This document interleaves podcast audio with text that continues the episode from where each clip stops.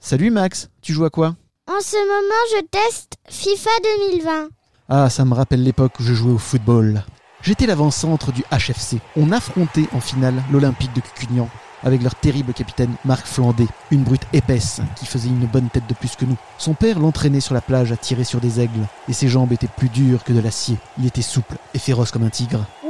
Vous n'aviez aucune chance face à lui. Sur le papier, aucune. C'était une partie âpre. On ne se faisait pas de cadeaux. Les tacles étaient très appuyés. Traverser le terrain nous semblait prendre des heures. Et pourtant, les deux équipes ne cessaient d'attaquer et de contre-attaquer. Puis survint le drame. Marc Flandé me heurta violemment pour récupérer la balle. Alors que je filais droit au but, telle une panthère majestueuse, je restais au sol plusieurs très longues secondes. À l'époque, mon rêve était de devenir footballeur professionnel. Et mon coach, Alberto, m'avait promis de m'emmener au Brésil pour me perfectionner, mais seulement si nous gagnions cette finale. Je refusais alors de perdre et je me souvenais de ses paroles. Tout est une question de volonté. Si tu tiens à gagner plus que toute autre chose au monde, tu parviendras à surmonter n'importe quel obstacle. Continue comme ça. Oh, c'est beau Oui, retiens bien ça, fiston. Ça te servira tout au long de ta vie. Où en étais-je? Ah oui. Je me relevais et alors que j'étais à bout de force, je me mettais à la poursuite de Marc Flandé. Mes coéquipiers se faisaient bousculer tels des quilles. Alors qu'il armait son tir surpuissant, je réussis à lui chipper la balle avec un tacle glissé. Je me remis dans le sens du but. Et 24 minutes plus tard, après avoir évité deux défenseurs adverses, je me retrouvais face au gardien à qui je décochais mon tir spécial à effet. Et le ballon a fini au fond des filets. T'en as pas marre de raconter des vieux épisodes d'Olive et Tom Hein Écoute pas ta mère. La prochaine fois, je te raconterai quand j'étais entraîneur et que j'ai fait gagner la Ligue des Champions à l'Olympique de Marseille. C'était sur Football Manager. Tu me fatigues.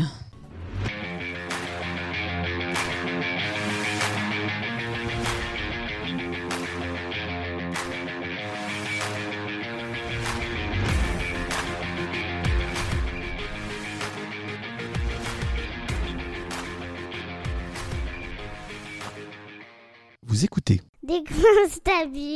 le podcast qui vous parle du 9e art et d'animation avec ceux et pour ceux qui aiment rêver à travers les planches de bande dessinée. Pour tout vous dire, ce cinquième épisode me touche tout particulièrement. Petit-fils de Marseillais, fils de Marseillais, mais ne vivant pas dans la cité phocéenne, pour moi le foot a été un moyen de me rapprocher de mon papa parti beaucoup trop tôt. Je m'imaginais avec lui au vélodrome, admirer les papins, Boli, Waddle, ressentir l'immense ferveur qui émane du stade les soirs de grands matchs, et exploser de joie ensemble au coup de sifflet final après une victoire de l'OM. Bref, ça me fait un immense plaisir de recevoir un enfant de la balle, un vrai passionné de l'Olympique de Marseille, un auteur qui sait de quoi il parle et qui m'a fait énormément rire grâce à sa bande dessinée L'OM en vrac. Tellement je m'y suis reconnu. Bonjour Pof. Alors je voudrais d'abord rassurer les auditeurs, non férus de ballon rond, nous ne parlerons pas que de foot, mais il y en aura quand même un petit peu. hein. Pof, es-tu prêt? Salut, je suis fin prêt. Alors c'est parti pour la première partie de l'émission, l'instant de vérité.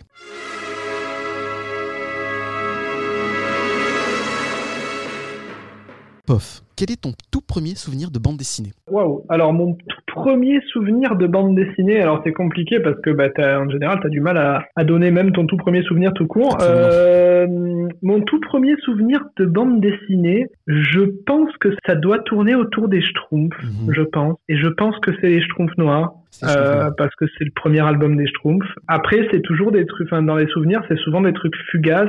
J'ai plein de trucs qui me reviennent, mais là, j'ai l'impression que la première BD que j'ai lue dans ma vie, ça doit être les Schtroumpfs noirs, en fait. Même s'il y a plein d'autres trucs, parce que Mhm. mon grand frère, il avait laissé des trucs dans les bibliothèques, des, des vieux Strange. euh, Il y avait des vieux, des vieilleries aussi dans la bibliothèque de mes parents, des vieux Tarzan, des trucs Il y avait, pas des, il y avait d'âge. des bandes dessinées dans la famille, hein, déjà. T'avais quelques collections. euh, et, euh, plus ou moins, ouais, Mhm. plus ou moins, sans, sans, sans que, sans qu'il y ait particulièrement de fans plus outre mesure, quoi. Mes parents n'étaient pas spécialement fans de BD. Mon frère aimait bien les, les Strange et compagnie, tout ce qui était, euh, ce qui était comics. Euh, ouais. Il y, a des trucs fugaces comme ça, mais j'ai, je sais pas pourquoi, mais j'ai l'impression que la première BD que j'ai lue, c'est les Schtroumpfs. D'accord. Et qu'est-ce qui te plaisait dans les Schtroumpfs à l'époque? Euh, bah, je sais pas. Quand t'es, quand t'es vraiment petit, t'as, est-ce que t'as vraiment le choix, ça. quoi? Mhm. T'es- parents t'achètent une BD, tu la lis, bon.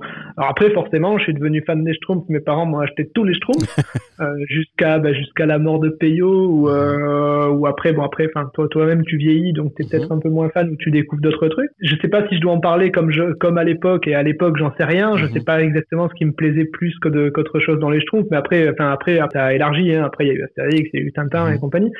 Mais maintenant, avec le recul, je trouve que les Schtroumpfs, c'est beaucoup plus intelligent qu'il n'y paraît, en fait. Mhm. C'est très, très social, c'est Mhm. très critique de la société, c'est très, euh, Sur le racisme, tout ça aussi. par exemple, euh, enfin, c'est- très satirique, en fait, quand tu, quand tu, il y, a- il y a plusieurs degrés, euh, d'un degré dont, dont, dont tu t'aperçois pas quand t'es gamin, mais, mais ouais, des trucs comme le Schtroumpfissime ou le Schtroumpf financier, c'est des BD qui sont vachement critiques envers la société, qui Mhm. sont pas si, pas si bébêtes que ça, en fait. Et qui sont donc toujours d'actualité. Ouais. Est-ce que tu lis toujours des bandes dessinées? Oui, oui. Après, euh, moins qu'à une époque, euh, mais oui, forcément, euh, à cause de, à cause, on va dire, de la diversité de mes activités Mhm. entre guillemets, je fais plein de choses en général, donc euh, et puis les BD c'est toujours compliqué. Enfin, je lis des BD très occasionnellement. Alors les- des mangas, j'en lis peut-être plus Mhm. que d'autres BD parce que c'est plus facile à lire, parce que tu les trouves sur internet facilement, tu peux les lire sur ton portable sans trop de problèmes.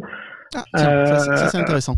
T'as réussi à passer facilement du papier au- à la version numérique? Bon gré mal gré, ouais, je préfère toujours le papier, Mhm. mais je veux dire, euh, bah, enfin des séries de mangas comme One Piece où t'en as euh, 400 milliards de chapitres, euh, t'as- plus la place chez toi.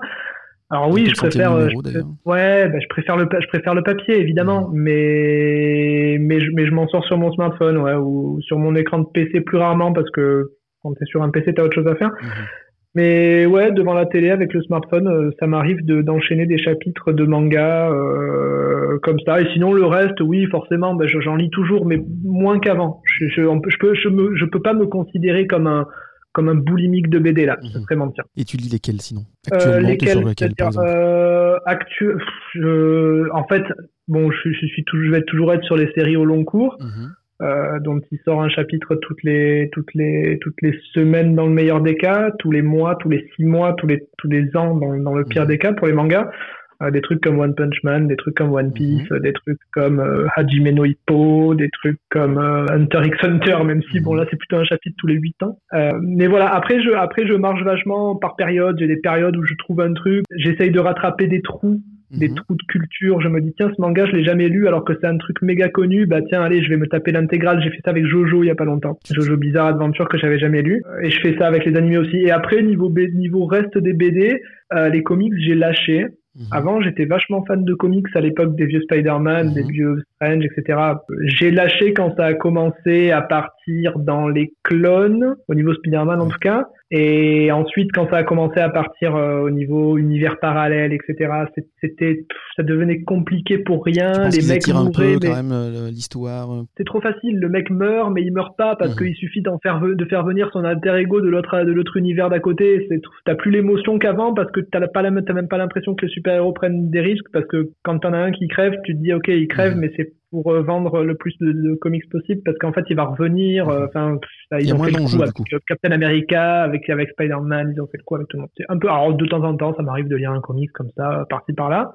Euh, niveau franco-belge, je, lis plus grand chose. Alors enfin, il faut, on va discerner le franco-belge de l'européen, enfin ce qu'on va appeler l'européen. Le- on, on va dire franco-belge, c'est le pur franco-belge pour moi. C'est tout ce qui est euh, BD humoristique Mhm. franco-belge, qui est Astérix à l'époque, euh, Tintin, Lucky Luke et compagnie. Et donc un Euh, distinguo entre c- c- cette période-là, qui est surtout basée sur l'humour, et celle maintenant où il y a plus d'action, Bah, pas- et qui tire un peu vers le manga aussi. Bah, c'est peut-être pas une, question de période, c'est peut-être une question de style. Mhm. Euh, le, le style franco-belge, il y a toujours des BD qui sortent, hein. il y a toujours des même euh, des trucs comme du Cobu, il me semble que ça continue de paraître. Ça, ça reste du pur franco-belge. Après, je vais je vais être obligé de différencier ça. Enfin, tu vois, euh, des, des, BD Soleil, on pourrait les, les, Mhm. les classer dans le franco-belge puisque c'est français. D'accord. Mhm. Mais je vais pas classer euh, Landfust comme du franco-belge. Voilà, je sais pas, dans ma Mhm. tête, ça n'a pas de sens. Donc, euh, donc voilà. Après, je lis des trucs par-ci par-là. euh, mais récemment, j'ai adoré, par exemple, Bolshoi Arena. Je connais pas du tout. un- Tu peux nous, peux nous en parler? C'est un truc que j'ai adoré, bah, c'est Boulet, Boulet que tu dois connaître forcément parce que tout le monde connaît Boulet. Et Azaïn au dessin, et c'est un espèce de comment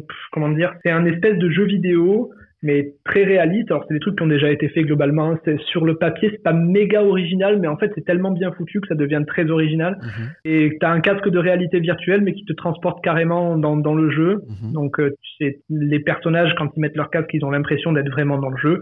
Et c'est un espèce de MMORPG space opéra. euh, et on, on suit les aventures de deux nanas euh, qui dont une euh, connaît pas trop les jeux, l'autre elle connaît un peu mieux donc elle l'aide. Mais bon, enfin voilà, on va pas- on va découvrir qu'il y en a une qui a pas mal de talent euh, pour ce jeu-là. Et je te dis, il y a, y a, le pitch que je vais pouvoir te faire là est pas forcément hyper vendeur, mais en fait, c'est vraiment super bien. C'est super fin, c'est super intelligent. Euh, est-ce que tu as besoin de lire plusieurs tomes pour accrocher ou tu accroches de suite? Il y en a que deux de toute façon. Euh, donc euh, là, le 2, est, le 2 est sorti il y a quelques mois et le 1 est sorti euh, bah, l'année dernière un peu plus. Un an et demi. Ouais, ouais, ouais, tu peux lire le premier, tu, tu normalement t'accroches de suite. Après, tu peux ne pas accrocher, c'est mmh. comme tout. Hein, Bien sûr. Question de... Mais là, ouais, ça, ça doit être mon coup de cœur de l'année. Ouais. Ah, carrément. Écoute, c'est une bonne adresse du coup. Est-ce que tu te rappelles du moment où tu t'es dit j'ai envie de faire du dessin mon métier? Euh, bah, Pas vraiment. En fait, euh, en fait le, dessin, comme beaucoup de passions, c'est des trucs qui te suivent un peu. Mhm. Tu... En fait, tu as ceux qui, t'as les gens qui dessinent quand ils sont petits, c'est-à-dire tous les gens, en fait. Mhm. tous les gamins dessinent quand ils ont 4 ans, 5 ans, puis tu as ceux qui arrêtent et ceux qui continuent. Et ensuite, dans ceux qui continuent, tu as ceux qui en, qui, dont, ceux dont c'est un loisir et ceux qui en, qui finissent par envisager d'en vivre ou, d'en faire un, peu plus qu'un loisir. Et après, euh, là-dedans, c'est compliqué parce que le dessin, c'est un domaine assez particulier. C'est un domaine qui, qui s'apprend, mais c'est un domaine de très longue haleine. Tu peux pas, euh, tu, tu peux pas te dire tiens je vais devenir euh, dessinateur professionnel je vais m'entraîner d'ici deux mois je me lance. C'est des style années évolue tout le long de, ta vie en fait. Bah, c'est pas vraiment le style c'est en fait oui le style évolue tout le long de ta vie mais pour apprendre à dessiner c'est ça se compte en années quoi. Donc c'est difficile de se dire je vais devenir professionnel et de et, et, d'assumer qu'il va qu'il va falloir euh, 10 ans de dessin avant euh, de pouvoir avoir un niveau suffisant. Alors, je dis 10 ans, ça peut être 5 ans si le mec est très doué, hein, ou 3 ans. Mais bon, voilà, moi j'ai fait une école de graphisme, mais que j'ai pas terminé, mais qui était surtout assez axé graphisme plus que dessin. Et je considère que ce que je sais faire en dessin, 80% ou 90%, je l'ai appris tout seul, enfin tout seul, en regardant des trucs sur Internet. T'as une bonne base, et après tu t'améliorais tout seul. Ouais, et puis enfin, je dis en regardant des trucs sur... Et je, je pense que ça doit être plus facile pour les gens de maintenant qui peuvent justement regarder beaucoup plus de trucs sur Internet que moi je pouvais regarder, que moi, à l'époque où j'ai appris à dessiner, YouTube, YouTube n'existait pas. Mhm. Euh, donc maintenant, je pense que ça doit être encore plus accessible, on va dire. Mais accessible ou pas, ça demande euh, de l'investissement et du travail. Tu, vous allez faire, si vous voulez vous mettre au dessin, vous allez, vous allez bouffer des trucs chiants, vous allez bouffer de la perspective, de l'anatomie, euh, mais vous y couperez pas. Donc non, pour répondre à la question, je me rappelle pas vraiment le moment où le moment charnière, il n'y a pas eu vraiment de moment charnière. J'ai fait, de ouais, fait de l'informatique, j'ai bossé là-dedans. Euh, et puis il y a eu un moment où je me suis dit bon, je dessine beaucoup, je commence à dessiner pas trop mal. Est-ce que j'essaierais pas de monter une boîte? Et puis j'ai monté une boîte et puis voilà. Et donc tu euh, es plus féru donc de dessin sur tablette ou euh, sur papier? Alors moi je suis 100% des deux en fait. Ah. parce que alors pourquoi?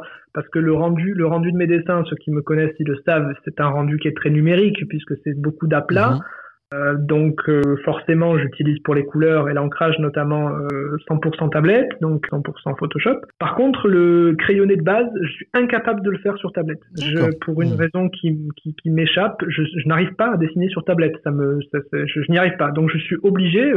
Enfin, quand tu es obligé, ça me dérange pas plus que ça. Hein, mmh. mais je fais tous mes crayonnés sur papier. Tu te sens plus libre au départ de la création de l'idée, etc., de le faire sur papier que sur ordinateur, qui te prendrait peut-être un peu plus de temps. C'est pas une question de liberté. Non, c'est pas une question de liberté. C'est une c'est purement une question mécanique. Euh, ma main sur le papier, je, ma, ma, main, ma main avec la tablette, j'ai énormément de mal à dessiner. C'est une question de pure, pure question de feeling. Alors je pense que si je m'entraînais beaucoup, je finirais par euh, en être capable. Mais étant donné que ça me dérange pas, enfin, faire un crayonné sur papier, le scanner, c'est pas, pas gênant, quoi. C'est pas, c'est pas un truc. Euh, si c'était une pure contrainte dans mon boulot, j'essaierais de la corriger, mais mhm. je considère pas du tout ça comme une contrainte. Donc, euh, donc, le, donc, on va dire vraiment dans les deux pour le coup. Quelle est la BD que tu as le plus conseillée ou offerte autour de toi? Waouh euh, Alors ça, c'est compliqué aussi. Euh, bon, ça va dépendre de ce qu'on me de ce qu'on me demande. Hein. Euh, mhm. Par exemple, on peut me demander euh, qu'est-ce que qu'est-ce que je peux offrir comme manga ou qu'est-ce que je peux mhm. offrir comme BD humoristique. Voilà, quand je parle quand je parle BD, je parle de l'ensemble du 9e art. Hein, donc, ouais, ouais mais c'est mais, mais, mais c'est toujours compliqué de, de, de je, je, pense que pendant cette interview, je vais je vais t'emmerder sur, souvent avec ça. Euh, j'ai du mal à tout rassembler. J'ai presque, j'ai presque l'impression que comics, euh, BD européenne et, et manga, c'est trois domaines tellement différents que si tu me demandes ma BD préférée, euh, j'espère que tu me le demanderas pas parce que ça va être mhm. compliqué. Mais imaginons que tu me demandes ça, je vais pas être capable de te, je vais être obligé de te dire, attends, je vais plutôt te donner mon comics préféré, mon mhm. manga préféré, ma BD préférée. Donc là, c'est pareil. là, c'est compliqué. Euh, des gens qui me, qui me demandent un manga, je vais dire obligatoirement One Piece parce que c'est me semble-t-il ce qui réunit tout ce qu'il y a à savoir dans un manga quoi. C'est le c'est le plus drôle. Ah, moi, j'ai pas accroché à One Piece. hein. Et justement, c'est un truc qui m'étonne, c'est que tu, tu as arrêté le comics parce que tu avais l'impression que c'était très étiré.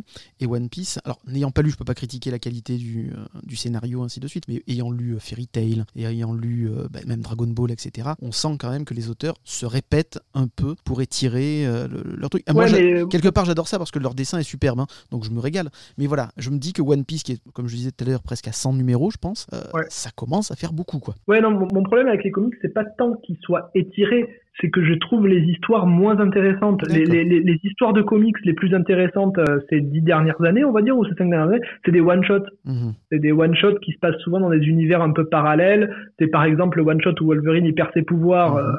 euh, J'ai trouvé ça super. Mais c'est un one-shot qui est, qui est impossible à inscrire dans, un, dans, dans l'univers de base, on va dire, de, de, de Marvel. quoi.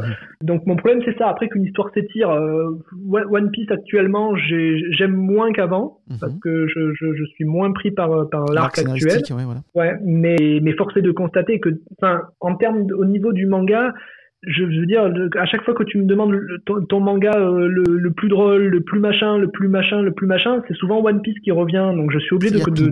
Mhm. ouais, me semble-t-il. Après, après, j'ai plein d'autres trucs à conseiller, mais ça va aussi dépendre de ce que recherche la personne. Si le mec n'aime pas du tout les shonen, l'aventure, les pouvoirs, machin, s'il veut un truc plus mature, je vais, je vais proposer Death Note ou je vais proposer Monster ou je vais proposer des trucs comme ça, mais c'est rare que quelqu'un vienne te demander euh, je veux lire une BD conseille-moi. Enfin tu vois le mec va toujours préciser quelque chose. Donc pour ça que c'est un peu compliqué mais ouais Death Note ou Monster euh, pour ceux qui préfèrent un truc un peu plus inscrit dans le vrai monde on va dire euh, Réaliste, ça, ça, ça fonctionne après euh, après pour le reste des BD je conseille très souvent Black Sad quand même Black Ah. Sad ça revient très souvent Toujours.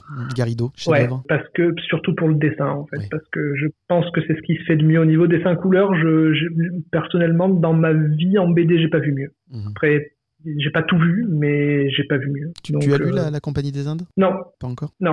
Alors je te. Tu J'ai, je euh, ouais, mais après, après, après, tu vois, pour la BD, il faut aussi différencier euh, pourquoi tu lis une BD aussi. Donc, euh, il y en a qui lisent une BD 100% pour l'histoire, il y en a qui lisent une BD un peu plus pour le dessin. Mhm.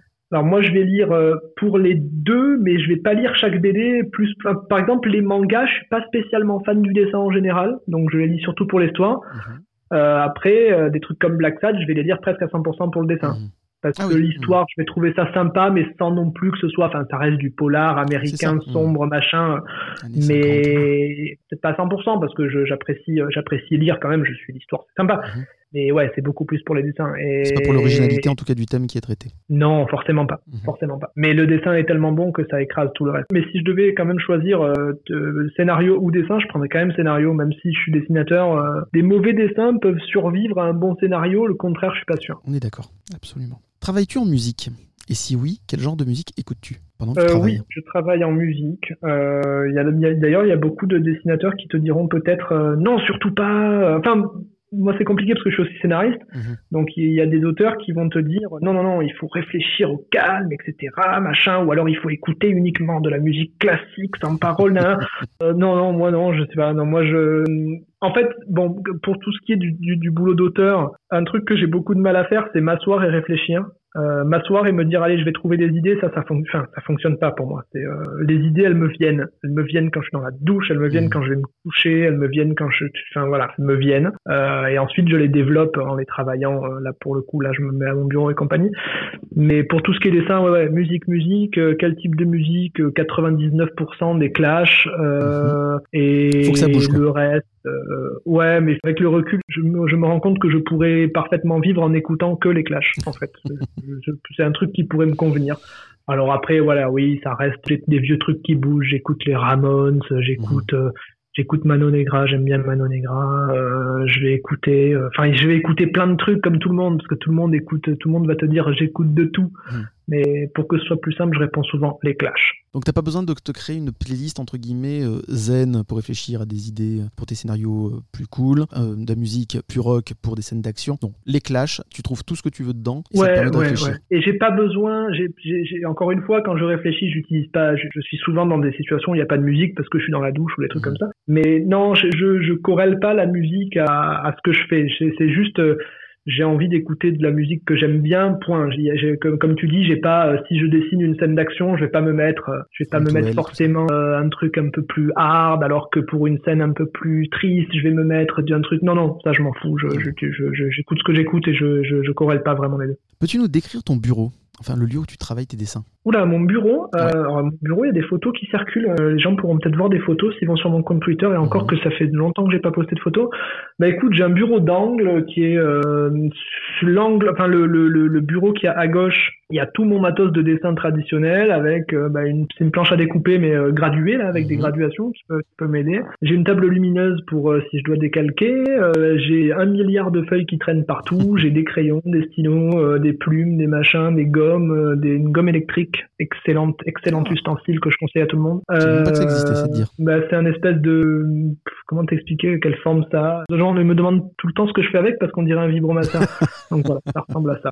Et t'appuies sur un bouton, ça vibre et ça gomme. C'est génial. C'est.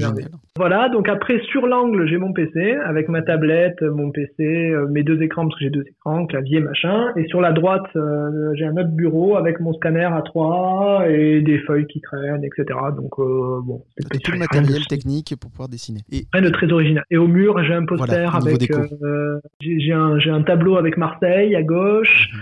À droite de ce tableau, j'ai un grand poster Jurassic Park. À droite, j'ai un poster des Clash avec la, la, la, la cover de London Calling. Et à droite, j'ai un poster de Monkey Island. Et dans le fond, j'ai un poster de Super Mario Kart, la version Super Nintendo. Truc que j'ai gagné sur je ne sais plus quel truc de, de, de- du machin Nintendo Shop, je sais pas quoi. Et cette ambiance-là te met dans les bonnes conditions pour pouvoir donc dessiner. Ouais, et puis vivre, quoi. C'est mon bureau, je bosse à domicile, donc j'y passe euh, 90% Oui, c'est ça. de mon temps. Donc, bah, autant que, autant que, autant qu'il y ait des trucs qui me bien, plaisent, ouais. Pof, quelles sont tes influences Plutôt comics, manga, BD franco-belge Alors, mes influences, c'est euh, beaucoup de choses, en fait. C'est pareil, c'est pêle-mêle d'un peu tout. Je, je vais repartir dans mes délires de, de, de, de différencier les trucs.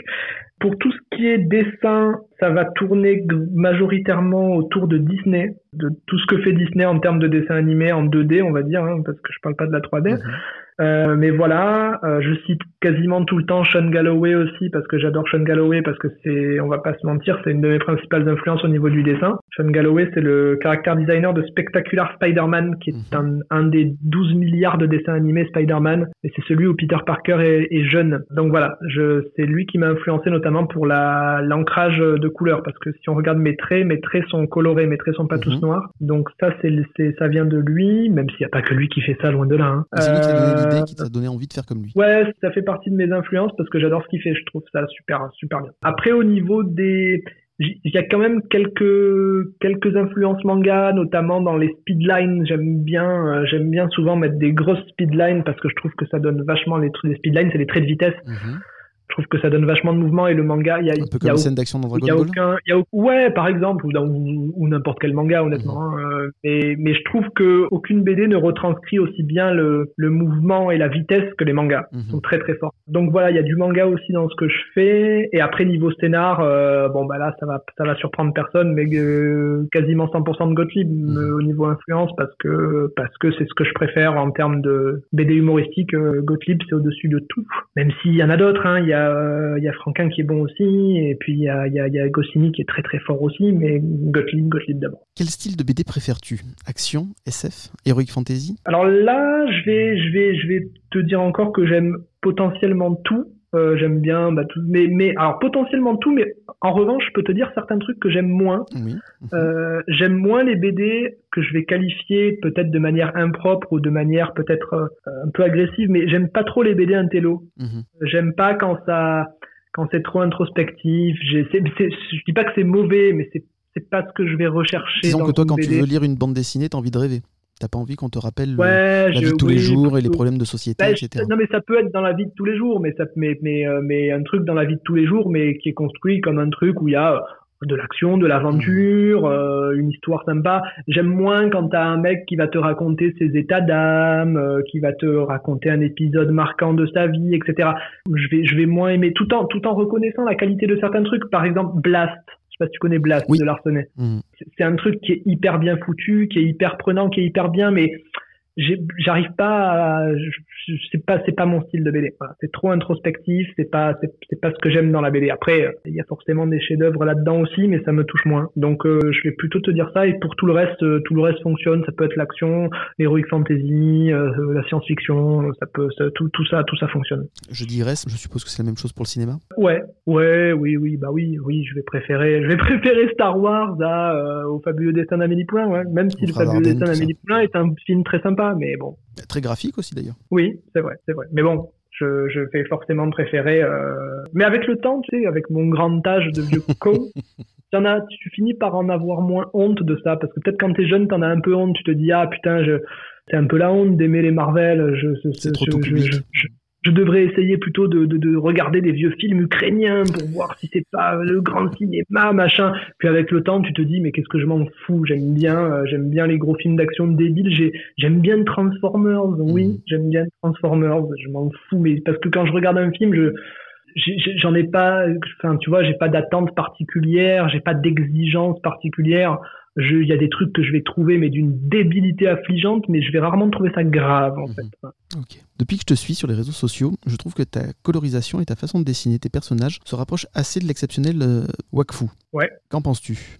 Est-ce que tu as déjà vu le dessin animé d'ailleurs? Alors, j'ai pas j'ai jamais vraiment suivi. Oui, je sais ce que c'est, je sais à quoi ça ressemble. J'ai toujours eu un problème avec Wakfu, j'ai toujours eu une espèce de frustration immense en, ce qui concerne Wakfu parce que je trouve les dessins, les ambiances mhm. et les couleurs fabuleuses, mhm. mais je trouve l'animation en dessous. Un peu un peu trop euh, parfois saccadé à cause de la technique. C'est bah, très flash, c'est on, arrive à peu près à voir comment ils font et on sent que à la base c'est pas vraiment des animateurs euh, purs et durs euh, et que du coup ils font ça sous flash en séparant les membres euh, du torse enfin ils font comme comme si tu avais un pantin avec des attaches parisiennes et c'est pas fatalement mauvais mais c'est une frustration immense quand tu as un boulot graphique d'une telle qualité mais que l'animation suit pas, c'est très très frustrant. Donc c'est sans doute pour ça que j'ai jamais vraiment réussi à accrocher. Après, oui, on peut dire que ça ressemble un peu à ce que je fais. C'est pas spécialement une influence parce que c'est pas les seuls à faire ça. Mhm. Objectivement, il y en a, il y a, plein de gens qui font ça. Mais oui, oui, en tout cas, on, pourrait dire que ça ressemble. Ouais, parce que c'est un boulot d'aplat en fait. La différence entre les aplats et les dégradés. Moi, c'est moi, ça bosse beaucoup euh, par aplat au niveau des ombres mhm. et beaucoup moins, beaucoup moins par dégradé. D'ailleurs, en t'entendant, je me dis, je me pose une question. Est-ce que parfois tu te gâches pas un peu le plaisir de regarder un dessin animé ou une bande dessinée avec l'œil de l'artiste et pas avec l'œil de, l'amateur. C'est-à-dire que toi, tu vas voir nous, on n'est pas comme toi, nous, on connaît pas la technique, on connaît pas la façon dont ils en dessinent, etc. Mais toi, tu vois ces petits détails-là. Est-ce que parfois ça te gâche pas un peu le plaisir? Alors, ouais, bonne question. Gâcher le plaisir, non, mais j'y fais gaffe, mais j'y fais gaffe, mais j'y fais gaffe, comment dire, euh, inconsciemment, parce que quand je, même quand je regarde un Disney, des fois c'est énervant parce que tu comprends même pas. Alors je suis pas animateur, hein, donc mhm. forcément je, je fais pas d'animation, mais, mais, je sais à peu près comment ça marche. Et des fois c'est quand tu regardes un Disney, c'est très frustrant parce que tu il y a certains moments où tu te dis mais comment il fait? C'est incroyable. Comment il fait ça? Comment Sherkan Comment le mec arrive à t'animer Sherkan en te donnant l'impression qu'il fait 300 kilos mhm. alors que c'est un dessin sur un papier quoi.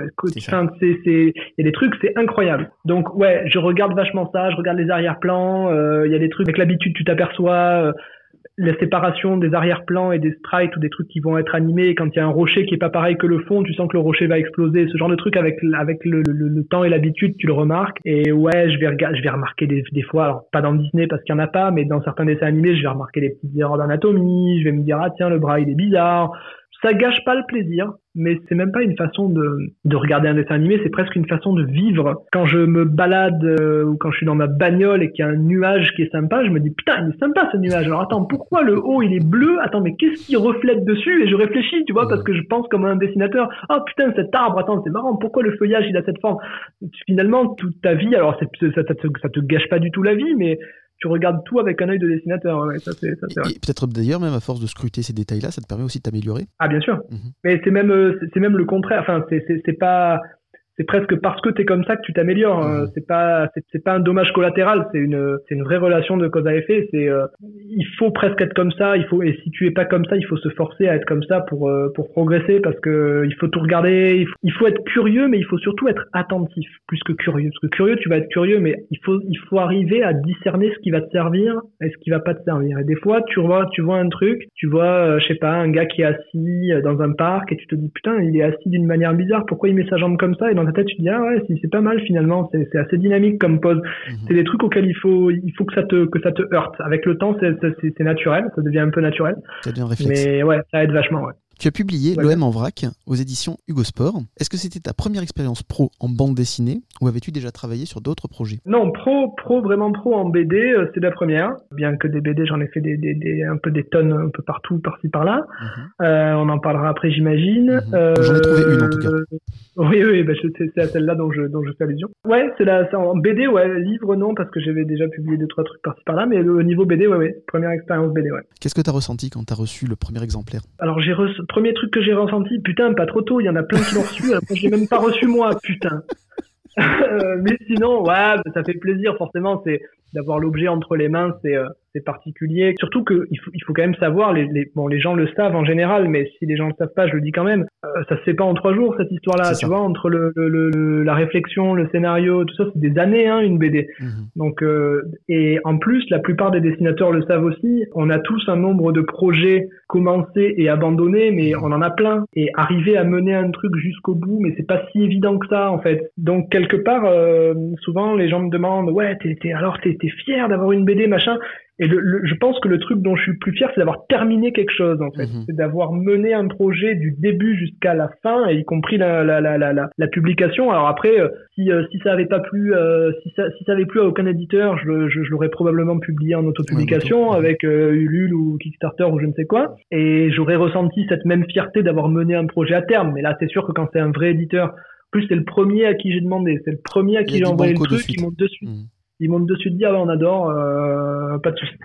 Donc oui, oui, oui c'est une fierté, mais c'est vrai que la, la, la, pour moi la vraie fierté c'est d'avoir terminé un truc quand tu sais le nombre de trucs que j'ai commencé sans les terminer. Et en gros, à vue de nez, est-ce que tu sais combien de temps t'as mis pour la réalisation de l'OM en vrac? Alors là, pareil, c'est difficile, c'est quasiment impossible de répondre parce que c'est un truc que j'ai fait sur mon temps libre avec mon boulot à côté, donc euh, je peux pas chiffrer ça. En, en, chiffre réel, j'ai mis euh, environ trois ans, un peu plus de trois ans. Mhm.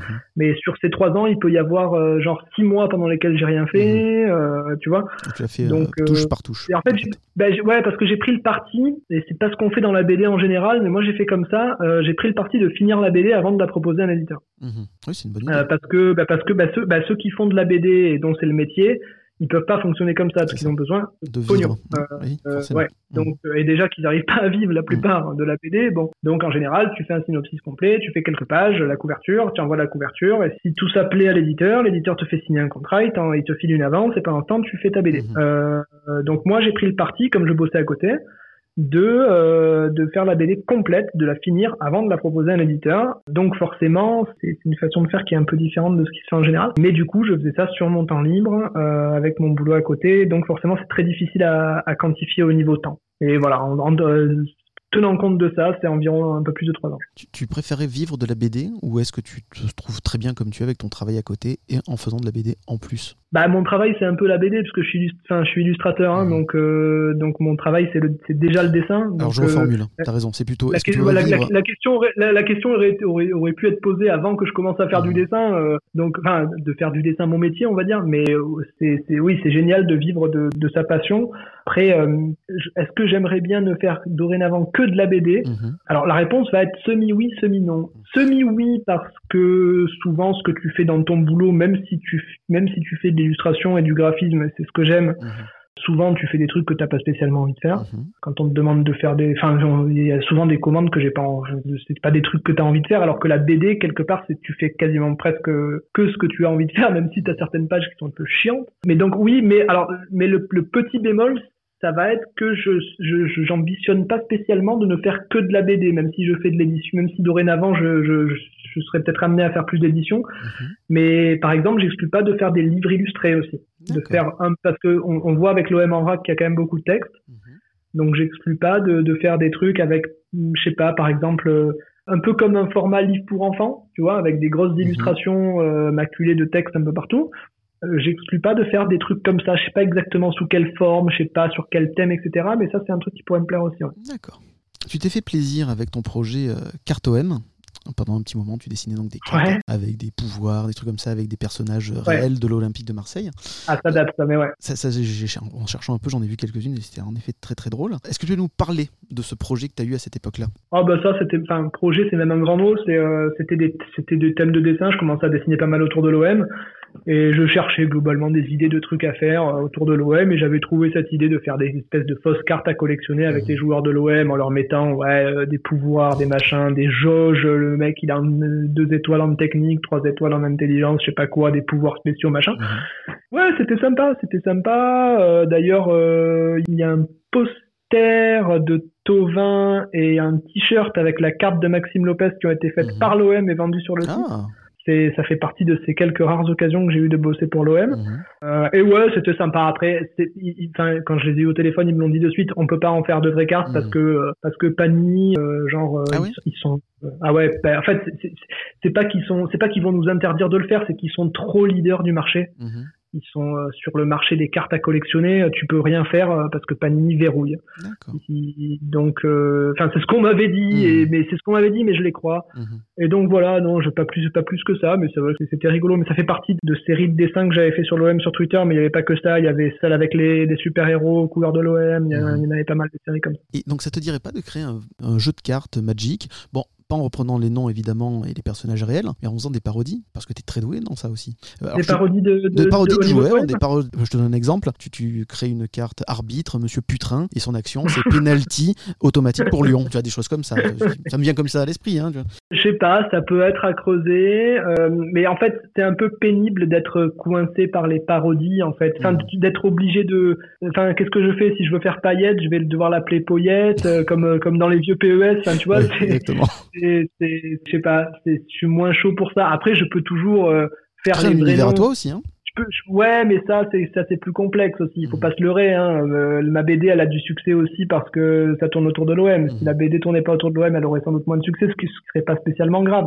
Mais créer un univers, c'est un peu compliqué. Euh, Il y, il y a déjà y a le, le, le, le marché un peu saturé. Enfin, je peux pas, Mhm. je peux pas me dire euh, bon bah je vais, je vais devenir le nouveau Magic. Ça ne fonctionnera pas quoi. Le nouveau Yu-Gi-Oh même ou des trucs comme ça, mais c'est impossible. Donc, euh, donc non, c'est pas, pas un truc qui me ferait envie spécialement. Après, je peux faire les vrais joueurs de l'OM aussi. euh, tant que tu fais pas d'argent dessus, ils ils Mhm. n'auront jamais de problème avec ça. Euh, et puis moi, mon but, c'est pas forcément de faire de l'argent Mhm. pour tout ce que je fais, mais après, je, il y a aussi une question de projet. euh, genre, enfin, tu vois, quand j'ai quand j'ai fait les cartes, j'ai bah, euh, pendant des années, même encore maintenant, on me propose, attends, pourquoi tu fais pas la carte de machin? Pourquoi tu Mhm. fais pas la carte de machin? Je réponds toujours, bah, j'en ai fait pendant des mois, euh, j'arrête quoi, je passe Mhm. à autre chose. Donc, euh, est-ce qu'un jour j'y reviendrai? Peut-être Mais là, voilà, c'est un truc Oui, que j'ai fait, pour l'instant. J'ai pas spécialement envie de repartir sur un truc que j'ai déjà fait quoi. Sur l'OM en vrac, tu as été ton propre scénariste, mais dans l'avenir, est-ce que ça te plairait de travailler en binôme ou tu préfères garder les mains libres sur tes projets? Alors, en général, je préfère garder les mains libres sur mes projets. Alors, sans trahir des trucs, parce qu'on m'a fait signer des clauses de confidentialité, on m'a proposé des trucs au niveau du sport. On m'a proposé des trucs et j'ai tout refusé parce que, alors, parfois parce que les scénarios étaient bidons, parce que c'était des trucs très commerciaux. J'ai refusé la BD d'un joueur de foot très connu. Ah, Euh, tu- carrément. il faut que tu imagines le, le- Mhm. le- il faut que tu imagines le côté très commercial du Mhm. truc. Oui, oui. Mhm. Euh, Comme enfin, tu par vois, il y a exemple certaines de- bandes dessinées qui ont été sorties sur euh, l'OM d'ailleurs. si Il y a la BD pas. de Neymar qui est sortie il y a pas longtemps. Je peux en Mhm. parler parce que c'est pas Neymar qu'on m'a proposé, Mhm. évidemment. Euh, donc voilà, c'est le ouais. même type de truc avec un autre joueur. Mais voilà, c'est ce genre de truc. Donc c'est très très commercial, c'est très niant et c'est pas du tout mon style. Donc j'ai refusé. On m'a proposé une BD sur le foot dont le scénar était plus sympa, euh, plus intéressant, mais quand tu es scénariste, tu, tu peux pas t'empêcher à certains, à certains moments en lisant un scénar de te dire ah ça je ferai pas comme ça moi. Mais en même temps c'est délicat. Tu vas pas dire au scénariste attends change ça. Enfin tu vois c'est il y a une retenue quand même que tu as entre pro comme entre auteurs comme ça tu peux je peux pas aller voir le mec et lui dire moi je veux bien faire ta BD mais attends tout le chapitre 3 je l'aurais écrit à ta place je peux pas lui dire ça Tu, tu- et, tu et moi imagines c'est- un peu la relation un- qu'avait euh, Hergé et euh, pas Hergé pardon, Goscinny, Goscinny et, et euh, Uderzo, ouais, mais Goscinny Uderzo. Uderzo, c'est pas pareil, parce- parce qu'Uderzo était pas scénariste. Mhm. Oui voilà. Avant, Toi la mort, avant la de, Go- Mhm. avant la mort de Goscinny, en fait, Uderzo n'était pas scénariste. Mhm. Donc, euh, il il même pas participait à la création du scénario. Il donnait ses Il idées. et participait à la euh, création, mais il voilà. n'écrivait pas tout de, de A à Z. Il avait jamais rien écrit de A à Z. Et c'est à la mort de, de Goscinny, euh, deux ans après d'ailleurs, Mhm. euh, après deux ans de déprime entre guillemets, Mhm. Cuderzo s'est dit mais attends pourquoi je ferais pas tout seul quoi? Et, et- et du coup il, il- il s'est particulièrement bien émerdé d'ailleurs hein, parce que il y a des albums euh, Uderzo Only qui sont très bons. Mhm. Mais, mais ouais en fait disons que travailler avec un scénariste ce serait un truc que je pourrais faire sans Mhm. problème. C'est un truc avec lequel j'aurais pas spécialement de problème. Mais mon style de narration est tellement particulier que est-ce que je vais avoir envie de, de, de bosser euh, Mhm. ça, ça, ça va fonctionner à l'envie. Moi, je, enfin, moi, tu vois, moi j'aime bien tout ce qui est humoristique, satirique, vachement cynique, ce que je fais moi, avec un peu de, de Gottlieb dedans. Personne va me proposer un truc pareil parce que c'est débile, quoi. C'est ce que je fais déjà moi. Donc, je vais, je- personne va me proposer un texte euh, qui est inspiré de Gottlieb euh, ou alors je le fais moi. C'est con. Et donc voilà. Après, si un jour un scénariste vient me voir et me propose un truc et que je trouve ça génial, ouais, je vais dire, euh, je vais peut-être dire ah bah oui, allez, on le fait, c'est trop bien. Mais en général, ouais, je, quand tu quand tu fais les deux, tu es souvent, euh, tu es souvent un peu prisonnier de tes de tes propres trucs où Mhm. tu vas lire un truc et tu vas te dire ah ça moi je l'aurais pas fait comme ça et du coup c'est très très frustrant. Je comprends. On va pas se le cacher, ta bande dessinée est déjà vendue à plus de 2 milliards d'exemplaires. Tu t'attendais à cet engouement mondial? Euh, ouais, je m'attendais, je m'attendais qu'à 1 milliard 500 000, euh, 500 millions. Mais là, c'est vrai que 2 milliards, fait beaucoup. Euh, c'est quand même euh, presque la moitié, pas la moitié, mais un tiers de Un l'espèce tiers humaine. de, C'est de l'humanité, oui. je, je- en fait, j'ai pas trop d'idées de chiffres. Euh, Mhm. je sais que ça marche. J'ai pas encore de, de chiffres précis. Donc du coup, pour savoir combien j'en vends, alors je peux pas compter, mais je me base sur euh, le nombre de photos que les gens m'envoient sur Twitter Mhm. en me disant je l'ai acheté avec une photo, ou, je- ou les gens qui m'envoyaient leur bon de commande avant euh, Mhm. bon, Amazon ou, ou Fnac. Euh, donc ouais, ça fait déjà beaucoup. J'en reçois tous les jours, hein, peut-être un peu moins parce que là, là, là, là, là, ça fait un moment qu'elle est sortie, ça commence T'auras à les miennes bientôt hein. J'ai Ouais. commencé à faire les Mais j'en photos. reçois toujours, j'en, re- j'en reçois toujours plusieurs par jour. Hein, Mhm. euh, Mais il y a eu des moments où j'en recevais des fois euh, 10 ou 20 par jour. Mhm. Donc, est-ce que je m'attendais Je- J'en sais rien. On va pas se cacher le fait que le plus important pour moi, c'est quand les gens viennent me voir en me disant j'ai rigolé, j'ai Mhm. adoré. Parce que j'ai acheté, c'est bien, mais les gens achètent parce qu'ils me suivent sur Twitter. Mhm. Quand tu as 20 000 followers, tu as plus de d'influence. Ce que je veux dire, c'est que quelqu'un qui écrit exactement la même BD que moi, mais qui a que 200 followers, Mhm. il en vend pas autant. C'est très injuste. Mhm. Mais c'est comme ça. C'est pour ça que ce qui, ce qui va plus me, me toucher, c'est quand quelqu'un euh, vient me dire j'ai adoré, je me suis marré. Mhm. Parce qu'au moins, il a peut-être acheté parce qu'il m'aimait bien sur Twitter, et- mais au moins, il n'a pas été déçu après coup. quoi. Parce Mhm. que ça, tu pourrais faire un truc genre ouais, les mecs m'aiment bien sur Twitter ou ils aiment bien mon émission, bah du coup ils achètent la BD, mais après ils trouvent pas ça spécialement drôle. Alors il a acheté, ça me fait une BD vendue, mais s'ils l'ont pas trouvé drôle, c'est décevant. Donc Mhm. là, je, voilà, je vais plus être content quand les gens viennent me dire qu'ils ont adoré, et c'est globalement le cas pour beaucoup. Euh, Il y en a qui disent rien, peut-être ils n'ont pas aimé, j'en sais rien, mais bon. Ouais, les premières critiques sont très bonnes en tout cas. hein. euh, De ce que, oui, oui, enfin tous, tous, tous les Moi, gens tout ce que j'ai lu en tout cas était très bien. hein. ce que j'ai lu à droite à gauche dans les, dans- enfin dans les journaux, il n'y a pas eu non plus 4 450 millions d'articles, hein, mais mais ouais, les journalistes ont bien aimé. euh, normalement, tout, tout le monde, tout le monde a, a eu l'air de bien aimer. Et t'as eu ton petit encart dans la Provence aussi? Ça t'a fait plaisir? La Provence, j'ai eu l'interview. Euh, mince, ça y est, j'ai un trou. La J'ai eu, Marseillaise? le- j'ai eu la Marseille, j'ai eu l'interview dans la Marseillaise et l'interview vidéo euh, chez Maritima. Ouais, l'encart dans la Provence, ça fait plaisir. Alors. Alexandre Jacquin m'avait prévenu parce qu'il avait adoré. Euh, mais oui, ça fait toujours plaisir parce que tu peux dire à la famille, ouais, achetez la Provence, regardez, je suis dedans. Si je dis Donc, que, voilà.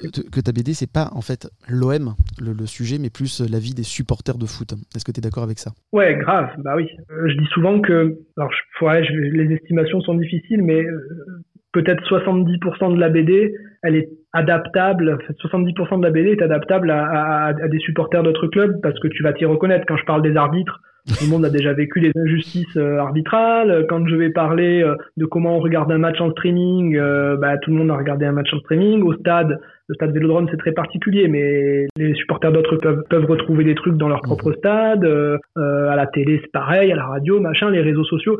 Il y a beaucoup de trucs qui sont adaptables. Donc, quelqu'un qui est supporter d'un autre club, normalement, il devrait se reconnaître dans plein de trucs. Après, il y a des spécificités marseillaises sur euh, sur plein de choses. Donc, forcément, si tu es supporter de l'OM, ça te parlera plus Mhm. que si tu es supporter de Rennes ou de Guingamp. Mais oui, oui, oui, euh, c'est parfaitement adaptable. D'ailleurs, je le dis dans l'édito, hein, c'est normal. normal c'est pas le genre de bouquin où si tu es supporter de Lille, tu vas t'emmerder euh, du début à la fin. Non, tu vas te reconnaître dans plein de situations, forcément. Absolument. Est-ce que tu as déjà participé à un festival de BD en tant que dessinateur Ouais, j'en ai fait plein. Alors, je crois que tu veux me parler de Dragon Ball Multiverse à un moment donné. Donc Tout à l'heure, oui. le-. Peut-être le moment parce que j'ai fait des dizaines de festivals euh, dans ce cadre-là. Ouais. Ah oui, c'était pour Dragon Ball euh, Multiverse du coup. Ouais. Mais alors, dans Ouais, Dragon là, Ball Multiverse, t'as fait pour- que cette petite pour histoire? Pour le Mandrake, j'ai pas eu l'occasion d'en faire parce que je devais faire les dédicaces, euh, mais avec le Covid et compagnie, Bien ça a été annulé. Donc je sais pas si je finirai un jour par en faire ou pas, peut-être. Pour l'instant, t'as pas encore de date je- pour le Non, je suis même pas, des- je suis même pas redescendu à Marseille depuis depuis le depuis depuis le Covid depuis l'année Mhm. dernière. Donc non, pour l'instant, il y a rien qui est prévu. Ça veut pas dire qu'il y aura rien, mais pour l'instant, il y a Pour l'instant, c'est flou. Alors, quand tu as participé à ces festivals en tant que dessinateur, est-ce que tu as aimé le contact avec le public? Ou est-ce que tu appréhendes plutôt ce- cette relation? Non, non, j'ai beaucoup aimé. C'est sympa parce que les, parce que en fait, alors c'est c'est dans un contexte particulier, hein, parce que Dragon Ball Multiverse, on va en parler après, Mhm. mais en fait, il y a un truc qui est très particulier. Ben, c'était souvent des festivals, euh, enfin, c'était même pas souvent, c'était que des festivals manga. Ça Mhm. pouvait faire, ça pouvait être Japan Expo, Paris Manga, euh, ou dans d'autres villes. On a fait, enfin, on a fait un peu tout, Bruxelles, etc. Bon, c'était Made in Asia, je crois. Mhm. En fait, ce qui me marque le plus, et c'est marrant, mais c'est que les gens sont vachement contents. Les gens, Mhm. mais les gens sont super contents, en fait. Mais même en général, dans ces festivals, les gens sont contents. Ils sont heureux. Tu retrouves pas ce truc, des fois, on a coutume de dire, oui, dans le métro, les Parisiens, ils font la gueule, ou euh, même à Marseille, parce que bon, à Paris, ils font la gueule, mais à Marseille, on peut pas Oui. dire que ça, ils sont tous morts de rire dans le métro non plus, hein. Bon. Mais là, les gens sont tous contents. Et quand ils viennent te voir, ils te demandent un dessin, ils sont contents, ils ont le sourire, hein, ils, ont- ils sont tous contents. Voilà. Et ça, et ça c'est, vachement sympa ça, dans, dans, dans, dans ces festivals-là, en tout cas. Donc ouais, c'est super sympa parce que les gens se régalent. En plus, moi, je faisais, moi, comme j'ai, en fait, Dragon Ball Multiverse, t'as, t'as plusieurs styles, euh, t'as, t'as une histoire principale qui est Mhm. dessinée dans le style de Toriyama, donc exactement comme Dragon Ball, et t'as des chapitres spéciaux où chaque dessinateur dessine avec son style, donc il dessine Dragon Ball à sa sauce. Mhm. Donc moi, comme je fais partie de ceux-là qui dessinent euh, Dragon Ball plutôt à ma sauce, mm, disons que je faisais moins de Sangoku et de Vegeta euh, pendant les pendant les festivals, mais comme on faisait beaucoup de portraits, Mhm. donc moi je faisais euh, vers la fin, je faisais quasiment plus que ça. C'est-à-dire que les gens venaient se, se- en fait, on les dessinait et on leur foutait des habits de Sangoku, euh, de l'armure. Saiyan, de Vegeta, etc. Les gens étaient ravis, ou euh, le père qui vient dessiner euh, son fils en, en Sangoku, etc. Et donc du coup, ça me permettait de m'affranchir du style Toriyama que Mhm. les gens attendent souvent, qui fait pas les yeux comme moi, etc. Bon, c'est un peu plus, c'est pas, quand tu as pas passé beaucoup de temps, c'est pas, pas évident d'imiter le style de quelqu'un. Mhm. Et ouais, du coup, c'était forcément super sympa parce que tu files le dessin à un gamin, le gamin il est super content, euh, ou même son père il est plus content que le gamin T'as- le temps un peu de discuter avec eux? Oui, Ou ça va trop vite? oui. Bah, non, t'as le temps parce que bah, quand tu fais un portrait de quelqu'un, ça, ça prend du temps quoi. C'est, tu, tu, ça va des fois ça va te prendre euh, 10 ou 15 minutes quoi. Mhm. Donc euh, forcément tu discutes. euh, Le... Et puis voilà, ça tourne toujours autour. euh, Enfin le gars qui te dit ah ouais je me rappelle de Club Dorothée machin quand on regardait etc. C'était génial. Ou même euh, il va me parler du scénario de Dragon Ball que Multiverse euh, c'est pas moi qui le fais mais C'est je ça. vais être capable de, de dire trois mots. Euh, Il y a le scénariste qui est jamais loin. Mhm.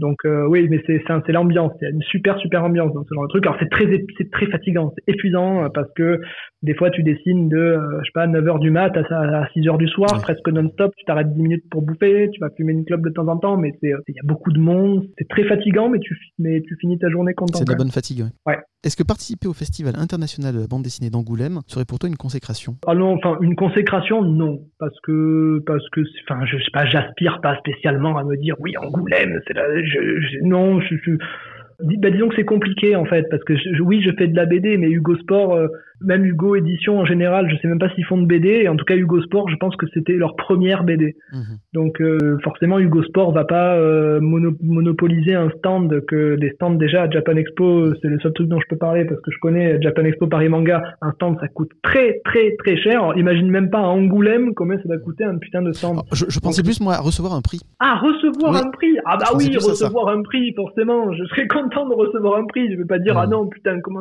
qui, pour qui vous vous prenez Non, mais bien sûr, ah oui. J'en recevrai jamais, enfin, pas avec cette BD en tout cas, parce que je, faut pas se leurrer. Ça reste une BD euh, de niche, en fait. C'est une BD qui a peu de chances de marcher dans le monde de la BD, Mhm. parce que le monde de la BD, bizarrement, est globalement assez hermétique au foot. C'est deux mondes qui se touchent pas trop. Les fans de BD, en général, aiment pas le foot. D'ailleurs, c'est pas facile hein, à retranscrire hein, un match de foot en bande dessinée. Même, euh, même si Ouais, on a- Tsubasa, bah, c'est ça, ça, sympa, ça, mais bah, c'est pas ça, facile. par exemple, ça m'a été proposé Mhm. par des éditeurs et j'ai toujours refusé parce que, en fait, je, je pense même que c'est au-delà de, du pas facile, c'est presque impossible, Mhm. je pense. Parce que c'est trop monotone, en Mhm. fait. Tu vois, c'est, euh, si tu fais pas du Olivier Tom, c'est-à-dire des pouvoirs magiques, pas des Mhm. pouvoiurs magiques, mais bon, le mec est quand même capable de sauter à 8 mètres de hein. haut, euh, le, ballon enflammé qui crève le, le- bon, voilà. Mhm. Si tu fais ça, ça peut être sympa. Mais si tu veux faire du vrai foot, c'est très, ça va être très monotone. Euh, les cases vont se ressembler. Tu vas, enfin pour, tu vois, ne serait-ce que faire une passe, un 1-2, euh, le ballon sort en corner, corner, tête but. c'est monotone en. BD, quoi.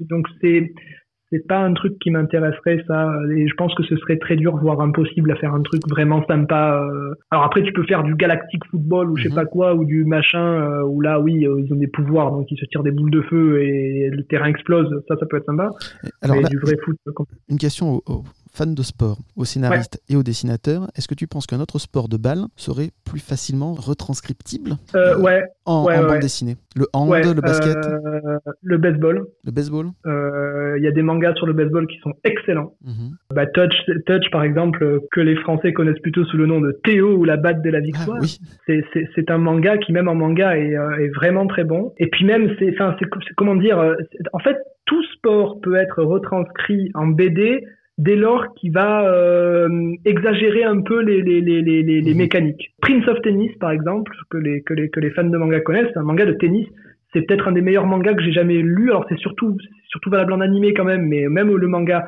c'est génial. Mais il faut dire que les mecs ont des techniques qui sont comment dire, ça va être des vraies techniques, mais qui vont être tellement abusées qu'elles sont pas si vraies que ça. Par exemple, t'as des vrais t'as des joueurs qui sont capables de faire des des, des super effets dans le vrai tennis. Ben là, euh, ça va être le même effet, mais genre euh, il va faire tourner la balle autour du filet, ça va être encore pire. Mais bon, ça, ça va passer, disons. Et le- le- le- les joueurs sont pas censés avoir des pouvoirs magiques Mhm. Mais ils ont des techniques vachement abusées. Mais ça passe super bien. Il y a des, il y a des sports qui, qui peuvent, euh, dès lors que tu, que tu, que tu rends le truc vachement euh, fou, quoi, hein, que tu, que tu, que tu rends le truc un peu fou, il y a moyen de faire des trucs super sympas. Mais après, une BD réaliste sur un sport de ballon, comme tu dis, euh, ce serait compliqué, quoi. Mhm. Il me semble que, comme j'aime pas le basket, je suis pas trop, mais il me semble que des trucs comme Slam Dunk ou Kuro Basket, je sais pas quoi, euh, il me semble que c'est, enfin, tout le monde dit que c'est vachement bien. Mais comme j'ai jamais lu, je peux Donc, pas dire. quoi qu'il en soit, tu penses en tout cas que pour rendre ça dans un style bande dessinée et le rendre intéressant, il faut quand même pousser un petit peu le trait. Sans être forcément Ouais, dans l'excès, il faut un peu le pousser, sinon c'est trop lent. Il me semble, ouais. Est-ce que tu travailles sur de nouveaux projets? Et si oui, est-ce que tu peux nous en parler? Alors non, euh, et c'est pas que je peux pas vous en parler, c'est que je travaille pas sur de nouveaux projets. Là, je suis en recherche active d'idées, mais comme je te dis, moi, je suis pas capable de m'asseoir et de chercher une idée. Donc, T'aimerais c'est, faire euh, un OM c'est- en vrac 2 Non, en fait, je, enfin, c'est pas que j'aimerais pas, c'est que je pense que je pourrais pas parce que j'ai déjà tiré sur la, enfin, pas tiré sur la corde, mais j'ai eu du mal pour les dernières idées que j'ai eues, j'ai eu du Mhm. mal à en trouver. Donc là, je pense que je suis arrivé un peu au bout de mes idées. Alors si par hasard, je sais pas, je me, je, je- me découvre euh, 10 ou 15 autres idées, je réfléchirai, je me dirais tiens, vu que j'ai encore plein d'idées, je peux, je peux repartir. Mais là, on- là, là, en l'état actuel des choses, non. Euh, et après d'autres projets, euh, je vais attendre qu'un truc me vienne. Il est possible qu'un jour un truc me vienne et que je me dise ah putain il faut que je fasse un truc comme ça. Encore une fois, ce sera pas forcément une BD, peut être un livre illustré. Donc là, il y a plein de trucs que j'aimerais faire. Euh, j'aimerais pouvoir vendre des, des originaux, euh, vendre Mhm. des dessins. J'aimerais pouvoir. En fait, ça c'est un truc qui me suit depuis des, des, des années. Je veux faire des produits dérivés Mhm. parce que euh, parce que beaucoup de gens m'en demandent. Absolument. Euh, Tu fais pas de commission disent, mais non, je fais pas de commission parce que ceux qui font des commissions en général, c'est pas forcément leur métier le dessin. Mhm. Euh, et puis les commissions, ça veut pas dire grand chose, ça veut tout dire et rien dire les commissions. Moi, je voulais dire, on te commande un dessin, voilà. Bah, je- si je, je fais je fais ça, mais j'appelle pas ça des commissions, j'appelle ça Mhm. du, du bou- j'appelle ça mon boulot parce que mon boulot, je bosse plutôt pour les entreprises, mais je, parfois il m'arrive de bosser pour des particuliers, mais avec des prix d'entreprise. Donc je leur dis toujours attention, je vais, je vais pas te demander 15 euros pour ça, Mhm, je, peux sûr. pas, non je vis pas. Donc voilà, des gens me disent mais putain ce dessin je l'adore, euh, il y a pas moyen de l'avoir en Mhm. poster, euh, pas moyen d'en faire un mug, un t-shirt, un machin. Et bah la réponse est toujours bah non c'est paillette quoi, donc j'ai pas le droit. Euh, non c'est Tovin, donc bah j'ai pas le droit. Bah, non regarde il y a, y a le logo de Puma et Uber Eats, j'ai pas le droit. Il y a le logo de l'OM, j'ai pas le droit. Donc il y a eu des négociations qui sont même pas des négociations. Les négociations avec l'OM c'était euh, ah mais oui sans problème, attends on va organiser Mhm. ça, aucun problème. Je te mets en contact avec machin le directeur de la communication, il va te rappeler machin. Bon il me rappelle pas et puis deux mois après il démissionne. Alors on Mhm. rebelote avec un nouveau mec parce qu'il y a un turnover euh, dans les dans les head off, les fameux head off de l'OM là. Il y a un turnover depuis le rachat qui est monstrueux. Il change tout- tous les ans ou tous les deux ans, il change il change tout. Donc voilà pour l'instant c'est- ben, euh, on dirait ouais. Donc pour l'instant c'est pas possible, mais c'est un de mes objectifs, c'est d'être capable de faire des putains de produits dérivés avec mes dessins. Ouais, Mhm. j'aimerais bien. Ça serait pas mal, ouais. D'ailleurs, je, je sens un regret de pas travailler plus avec l'OM, ce qui semble assez normal quand tu aimes ce Euh, club et que tu dessines. euh, Alors oui et, Dans oui et non, mais oui et, oui et non. Non parce que je j'ai jamais voulu être trop proche de l'OM non plus, parce que je voulais pas me retrouver. Je, je présente quand même une, une émission dans laquelle j'insulte les joueurs, euh, les joueurs qui, qui jouent mal, hein, parce que les joueurs qui jouent bien on les insulte pas. non, non, ils ont le droit de Donc, très très jolies pas- étoiles, les- ceux-là. Absolument, les toi les têtes devant. Mm. Donc je, je, me sens, je me sens pas, je me sens pas. Enfin, tu vois, plus tu, plus tu vas te rapprocher d'un truc, moins tu vas te. Après, tu vas te dire putain. Mhm. imaginons que je fasse un dessin pour, euh, j'en sais rien, moi, pour Germain, parce que le club me commande un dessin de Germain et me met en contact avec Germain pour une interview. Enfin, je sais pas. Tu serais un peu mal à l'aise peut-être pour discuter avec. Donc je, donc je serais très à l'aise, ça se passerait très bien. Mais prochain match où il fait un mauvais match, en ayant un peu discuté avec lui, est-ce que je vais pouvoir cette fois, est-ce que je vais pas euh, Un peu par ton me dire ah il a été sympa avec moi, je vais quand même pas le défoncer et ça je veux pas. Hmm. Donc pour ça, d'ailleurs c'est un des premiers trucs que j'ai dit quand il m'a contacté Hero au tout début Mhm. début, j'ai dit euh, il me l'aurait sans doute jamais proposé, mais pas de contrat. Je, je, je, je veux bien faire des missions ponctuelles, mais je veux pas être salarié de l'OM, jamais de la vie. Donc voilà, pour ça non. Après oui, mais c'est compliqué. À chaque fois que j'ai bossé pour l'OM, ça a été des trucs très ponctuels. J'ai très vite senti que les responsables communication étaient pas hyper chauds parce que parce qu'ils voulaient sans doute pas. Enfin, c'est compliqué. Eux, ils ont leur propre ligne euh, de communication. Euh, moi, je débarque. Est-ce que est-ce qu'ils ont envie de me confier des J- j'ai été frustré qu'on me confie pas des trucs un peu plus importants que euh, utiliser un de mes vieux dessins pour faire un t-shirt. Mhm. Ça, oui, c'était frustrant, mais je je comprenais le je comprenais la démarche des mecs qui voulaient pas non plus me filer les clés du, du- de la communication quoi. Ils voulaient que je comprends. Mais bon, voilà, pour les réseaux sociaux, etc. Si j'ai bien compris, pour l'instant, ils prennent plutôt des mecs qui sont pas obligés de payer. Oui, c'est plus facile du coup. oui. Ouais. Et euh, tu, tu considères la, ce- le fait qu'il ne te laisse pas plus de possibilités Est-ce que parce que le, le dessin est mal vu dans la communication moderne aujourd'hui? Alors non, parce que ça, ça a beaucoup évolué. Le dessin est même plutôt bien vu maintenant parce Mhm. que bah, tu regardes la communication des clubs, il y a quand même beaucoup de dessins. Même à l'OM, hein, euh, enfin l'OM euh, sur leur compte et, peut-être le compte, euh, le compte anglais de l'OM le fait un peu plus, mais le compte français aussi. Il y a souvent des trucs où il y a une illustration, quoi. Alors souvent ils prennent des mecs qui qui, qui payent pas, Mhm. et c'était peut-être le problème qu'ils avaient avec Oui, moi. bah je, paye- je faisais payer. Et je peux te, et je peux t'assurer, sans trahir de secret, que je les faisais pas payer cher. hein, Mhm. mais bon. Donc non, la, la, la, la, la- la- l'illustration est, est, est, est- est plutôt bien vue, euh, je trouve, dans le foot actuellement. Donc non, non, c'est, c'est pas, je pense pas que ce soit ça le problème. D'accord. Pof, tu t'exilerais sur une île déserte en apportant une seule BD, un seul manga et un seul comics. Lesquels seraient-ils Cette fois, t'as été malin, C'est t'as fait les trois. Voilà, c'est trop compliqué. Bon, allez, tant pis. En sachant que ça peut Un, évoluer, un seul, évidemment. co- un seul comics, ça va être Maximum Carnage. Mhm. Euh, l'histoire de Spider-Man où il y a Carnage, euh, donc le, le, le fils, on va dire, de, enfin le fils du symbiote de Venom, etc. Euh, J'adorais cette histoire quand j'étais gamin, je, je l'aime bien toujours maintenant, donc on va dire que c'est ça. Ça pourrait en être plein d'autres, mais ce serait forcément Spider-Man parce que ça a toujours été mon petit, euh, mon petit coup de cœur comics, même si j'aime bien les X-Men, etc. Manga, en manga, je vais devoir, attends, j'ai le droit de prendre que qu'un seul tome. Non, pas un tome, une série, une saga même. Euh, bah ouais, si je prends One Piece, j'ai plus de tomes. C'est de quoi lire. hein Ouais, ouais, jusqu'à ce que l'hélicoptère vienne me chercher, normalement je, je suis bien. Ouais, on va dire One Piece, mais ça pourrait être plein d'autres trucs, mais on va dire One Piece. Et, alors niveau BD, euh, ah, je vais être obligé de prendre un Gottlieb, le premier truc en vrac, Mhm. le rouge. Tu es de la génération Club Dorothée. Tu as d'ailleurs posté euh, sur Twitter le sésame que tous les gosses de notre âge voulaient euh, posséder à l'époque, la carte du membre du Club d'eau. As-tu ton nom dans le générique à la fin de l'émission? Alors oui, alors, c'est- marrant parce que il y a beaucoup de gens qui m'ont dit ah mais tu l'avais, etc. Ah quelle chance. Bon. Alors sur le coup, euh, alors, la classe à mon avis c'est pas de l'avoir eu, c'est de l'avoir toujours en fait Oui. plutôt, tu Mhm. vois. euh, parce qu'il y a même quelqu'un qui m'a dit mais waouh mais la chance, mais moi mais, mais t'étais un fils de riche et tout machin. Mais je dis mais attends mais comment ça je suis un fils de riche euh, Il suffisait d'envoyer une lettre ça, et de la renvoyer quoi. Et le mec me dit mais non ça coûtait 400 balles etc. et je pense que c'est ses parents qui lui disaient ça parce qu'ils Oui. voulaient pas. Euh, mais non, ça coûtait pas 400 balles. T'avais un papier dans Dorothée Magazine, tu l'envoyais avec une enveloppe timbrée, il te Mhm. renvoyait la carte et c'était tout, quoi. Donc oui, j'avais mon générique le jour de mon anniversaire, comme tout le monde. Oui, joyeux anniversaire. Et t'avais, euh, t'avais ton nom. Ouais, ouais. Je regardais, il y avait mon nom. et, et je crois que ça donnait aussi la possibilité d'accéder à l'émission, si tu voulais, en t'inscrivant. Alors ça, j'ai jamais fait. Parce que bah, fait. la plaine Saint-Denis, à côté de Mhm. Marseille. Par contre, j'ai gagné un truc un jour parce que t'avais Ah. aussi, euh, ils tiraient un membre au hasard Mhm. tous les jours, je crois, et tu gagnais des cadeaux. Et j'avais gagné un jeu, un espèce de, ça s'appelait les Karate Fighters. Mhm. C'était des gros bonhommes en plastique avec un bouton que tu tournais et tu devais frapper sur un bouton. euh, Le mec avait sur son torse pour l'éjecter. C'était génial. J'étais très heureux d'avoir gagné. Tu m'étonnes.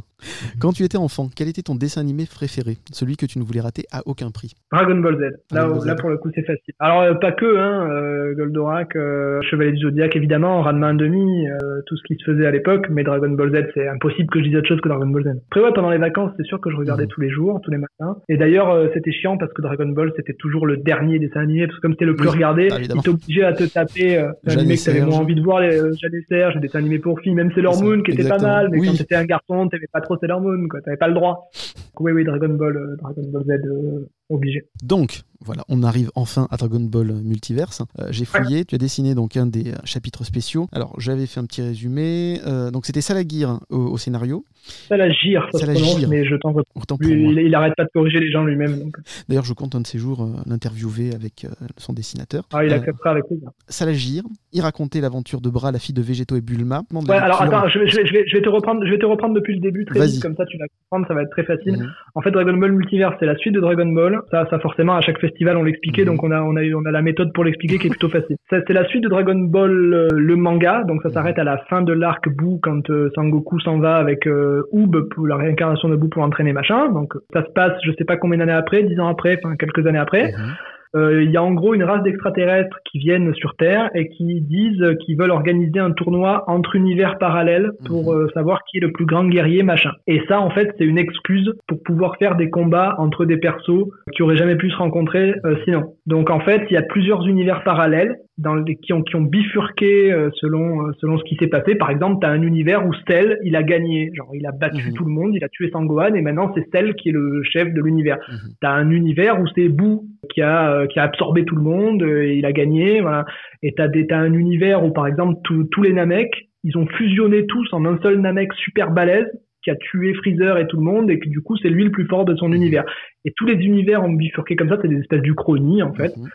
Et c'est des what if comme on dit et du coup ils vont réunir tous ces univers pour faire un tournoi parce qu'ils ont la technologie machin et du coup ça permet d'avoir des combats entre persos qui auraient jamais pu se rencontrer Et T'as, des doubles persos parce que tu combat- peux avoir deux Sangohan qui peuvent se battre ensemble. voilà, parce que bah, bah, bah, par exemple, un des univers, et là on va venir à mon chapitre, un, des, Mhm. un, un des univers, la, la, la différence avec l'univers normal, qui alors l'univers normal de Dragon Ball qu'on connaît, c'est le 18, et l'univers 16, la différence, c'est que Végéto, qui est la fusion boucle d'oreille entre Mhm. Sangoku et Vegeta, quand il se fait absorber par, euh, par Boo, il, il défusionne en fait. Mhm. Et dans l'univers 16, il défusionne pas. Donc avec toutes les conséquences que ça a, puisque bah il y a plus de Sangoku et Vegeta, ça reste Végéto, il tue Boo facilement, et etc. Et les, les, les- les trucs s'enchaînent. Et donc tout ça pour dire que tu as l'histoire générale qui est un grand tournoi Mhm. entre tous ces univers, et tu as un chapitre sur deux, un chapitre spécial qui raconte comment ça s'est passé dans chaque univers. En fait, Euh, qu'est-ce qu'est-ce qui s'est passé dans l'univers euh, où Cell il a gagné, qu'est-ce qu'il a fait Cell après, Boo il a qu'est-ce qu'il a fait Boo machin. T'as un univers où Freezer il a gagné aussi. T'as un univers par Mhm. exemple aussi où Sangoku s'est pas cogné la tête Mhm. quand il est tombé, donc il est resté méchant. Donc ils sont venus le chercher après, ils ont tué tous les humains, et voilà, donc t'as des, t'as des univers comme ça. Et donc les histoires de ces univers sont racontées chapitre par chapitre par justement des dessinateurs qui n'ont pas forcément le style Toriyama, et c'est là qu'on vient à mon chapitre, Mhm. qui, euh, qui est un chapitre humoristique qui raconte un peu des, des, des, des situations humoristiques qui se sont passées dans l'univers 16, qui est l'univers où Végéto est resté Végéto. Donc, en tant que fan de Dragon Ball, est-ce que tu as kiffé de pouvoir dessiner dans cet univers-là? Ouais, grave, ça date. Hein. Ça, enfin, ça date. Euh, euh, le, le chapitre, en tout cas, ça date. Ça fait très Mhm. longtemps. Je sais même pas en quelle année j'ai fait ça. 2013 2000 Non, 2015 Enfin bon, ça, ça date. C'était rigolo. Surtout que Salagir a, a été, a été vachement sympa parce que quand je l'ai contacté, je lui ai dit que moi, ce qui me faisait kiffer, c'est de dessiner Dragon Ball à ma sauce. Mhm. Et il- ça n'a pas plu à tout le monde parce que forcément dans le public il y a des gens qui on ne touche pas au style. Toriyama, il faut surtout pas machin. Donc bon. Mais le Salagir lui au contraire, il adorait ça. Il a dit mais oui bien sûr. Moi je veux au contraire que les dessinateurs re- revisitent les trucs parce que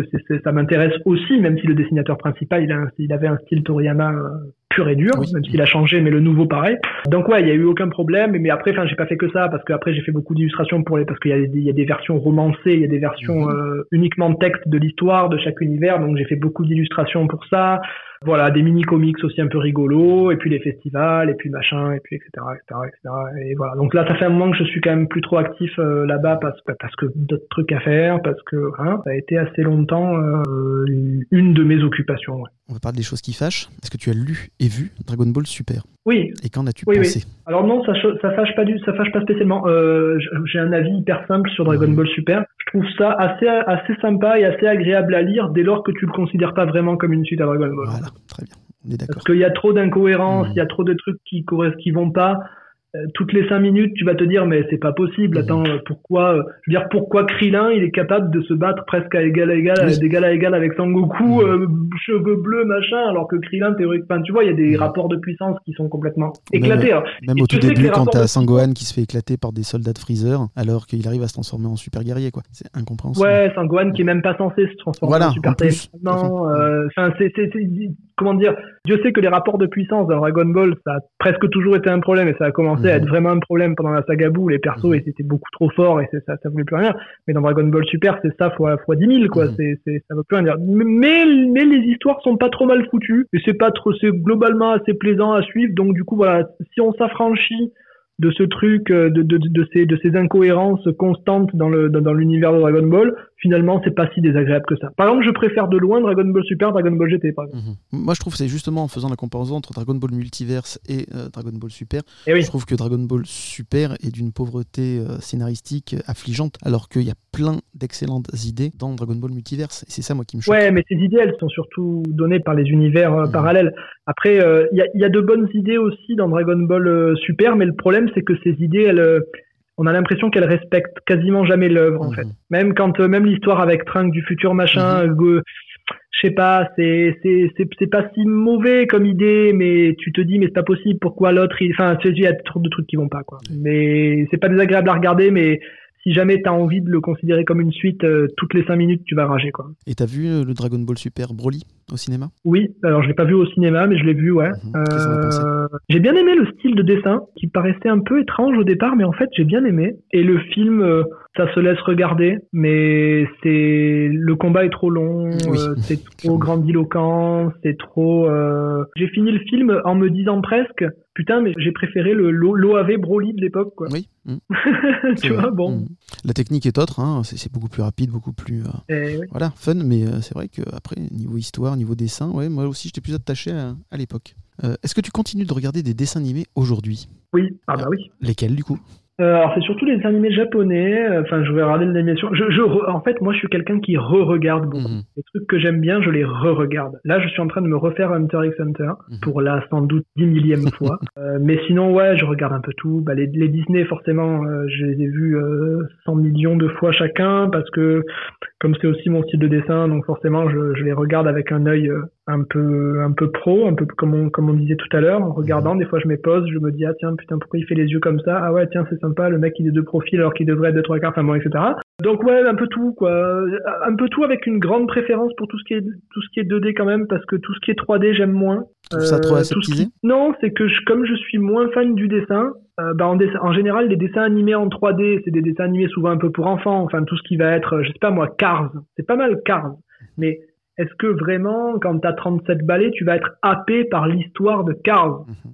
Donc, qu'est-ce qui peut te sauver? Les, dans un truc d'animation bah, Les dessins. Et là, comme je suis pas un grand fan de 3D, je, en plus quand c'est des bagnoles, parce que quand c'est des personnages, bon. Donc, euh, j'ai vu le premier Cars, j'ai trouvé ça sympa mais je peux pas voilà mais même même même des personnages entre même la reine des neiges et Dieu sait que c'est j'ai des bouquins de, de croquis Mhm. de Disney dans lequel il y a des dessins de préparatoires de la de la de la reine des neiges. Alors je crois pas que ce soit Glenn King je crois que c'est sa fille qui a qui a qui a qui a fait beaucoup de design me semble-t-il parce que lui il a arrêté je crois. Glenn King c'est un des le caractère cara designer de, de Disney emblématique celui qui a designé euh, par exemple Tarzan ou Ariel la petite sirène donc bref tous ces dessins là je je je, je les regarde je me régale je me régale.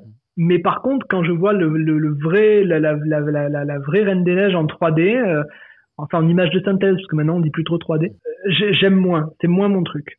Je reconnais que c'est très joli, les effets spéciaux, la glace qui apparaît, machin, tout. C'est très joli, mais ça m'enlèvera pas de l'esprit que un bon vieux livre de la jungle, genre ça, c'est un peu vieux con ce que je dis, mais quand Ariel elle sort de l'eau avec ses cheveux là, Mhm. je, je, je vois pas que je, je- personne a fait mieux depuis, je trouve, y Donc, compris Miyazaki. Donc c'est idem pour Dragon et, et par exemple Kung Fu Panda. C'est la même euh, sensation que tu as. Oui, euh, j'ai bien aimé Dragon. Alors j'ai vu que le premier, puis après ils ont fait des séries animées. Alors je sais Mhm. plus. Après je suis perdu, je sais plus ce que j'ai vu et pas vu. Mais oui, c'est pareil. Ouais, ouais. Je vais préférer la 2D, sauf si vraiment on me sort un truc en 3D avec une histoire euh, béton, quoi. Là, je vais regarder pour l'histoire du coup. Mais dans les trucs pour enfants, c'est pas souvent, souvent le cas. Je vais te passer un extrait et on en parle après. Il en faut peu pour être heureux, vraiment très peu pour être heureux. Il faut se satisfaire du nécessaire.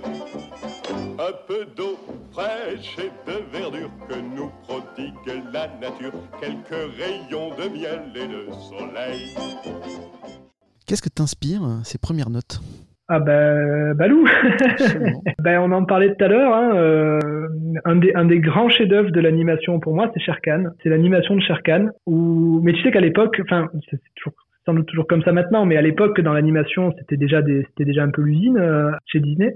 et les cracks de l'animation, ils étaient engagés pour faire le. Ce, ce- par exemple, t'as un mec dont le seul boulot c'était de, de- de faire Sharkan en fait. Mhm. Pas vraiment, mais enfin tu vois, le mec qui faisait Sharkan, c'était pas forcément le mec qui faisait KA ou qui faisait. Il euh, était ou qui faisait spécialisé dans ce ou- personnage-là, dans ce Pas spécialement, mais pas, pas spécialement, mais quand on avait besoin d'un truc qui doivent avoir de la gueule, parce que je te promets que retranscrire le poids d'un tigre, les mouvements que fait la fourrure, etc. Là, il faut être un crack. Mhm. Et c'est un personnage important, c'est le méchant. Donc voilà, mais j'ai l'impression, encore une fois, qu'on a atteint avec le, le, qui marche une certaine perfection de l'animation. Je pense pas qu'on ait fait mieux.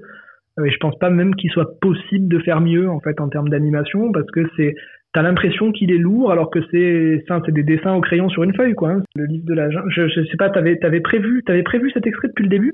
Ouais. C'est incroyable. T'as passé le- l'extrait d'un de mes d'un de mes films préférés en termes de dessin et d'animation euh, de Disney. Pour moi, c'est le top de ce qui s'est fait avec euh, avec la, avec la petite sirène euh, au niveau Disney. Justement, c'est la question qui suivait. Donc, ton dessin animé d'animation favori, c'est Le Livre de la Jungle. Et La Petite Sirène, du coup. Alors pas forcément parce que c'est compliqué. Euh, encore une fois, il va y avoir euh, est-ce qu'on parle de dessin, est-ce qu'on parle de scénario, est-ce qu'on parle de Mhm. Pour moi, ce qui, ce qui m'impressionne le plus en termes de, en termes d'animation, c'est ouais, c'est le livre de la jungle. Et la, et la petite sirène pour euh, les cheveux d'Ariel dans l'eau et quand elle sort de l'eau, je trouve ça incroyable. Je, je, je- je- j'ai beau le regarder, je, le, re- je suis hypnotisé parce que je comprends pas comment il fait. Euh, mais après, il y a plein de trucs qui vont être bien aussi à côté. Mais, mais, mais ouais, pour moi, c'est, c'est un peu la quintessence. Mais après, même Miyazaki, euh, il y a des trucs qui sont géniaux chez Miyazaki, mais je retrouve pas cette espèce de tout est presque un peu trop parfait, je trouve, chez Miyazaki. J'adore Miyazaki quand t'as un perso qui a peur et qui recule un peu sa tête et que ses cheveux, ils se dressent un peu sur sa tête, là. Il fait beaucoup ça dans Chihiro. Ça, je trouve ça, c'est génial aussi. Putain, je- je- j'adore.